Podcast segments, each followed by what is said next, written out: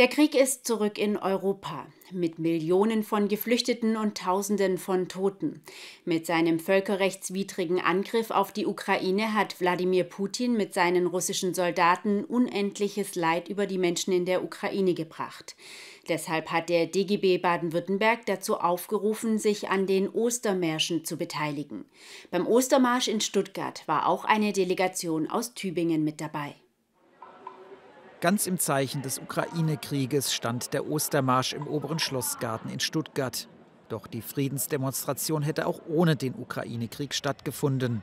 Die Tübinger Friedensbewegung beteiligt sich jedes Jahr an der österlichen Demonstration. Und von pazifistischer Seite gibt es da eine ganz klare Meinung. Die Waffen nieder. Keine Waffenlieferungen. Und auch nicht so, dass die Bundesrepublik einfach ähm, äh, Geld liefert an die Ukraine und sie könne sich dann auf dem freien Markt mit Waffen bedienen. Das geht auch nicht. So wird man zur Mitkriegspartei. Doch so vereint sich die Demonstranten heute in Stuttgart für den Frieden einsetzten. In der Frage, wie mit dem Ukraine-Krieg umzugehen ist, sind sie gespalten. Denn es gibt auch die Position, dass die Ukraine natürlich in ihrem Recht auf Selbstverteidigung gegen den Aggressor Putin unterstützt werden sollte.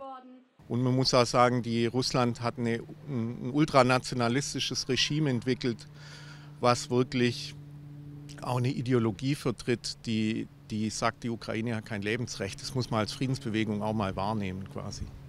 Was beide Positionen vereint, ist, dass der Krieg so schnell wie möglich aufhören sollte. Der DGB hat dazu aufgerufen, sich an der Friedensdemonstration zu beteiligen, weil die Mitglieder die Sorge nach einem Atomkrieg umtreibt.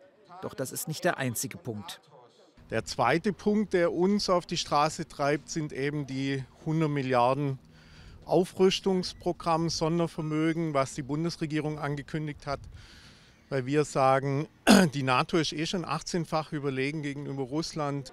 Dieses Geld, so die Kritik, würde an anderer Stelle fehlen, beispielsweise in der Sozialpolitik oder im Klimaschutz, der ja gerade zum Gamechanger in den Beziehungen mit Russland werden könnte.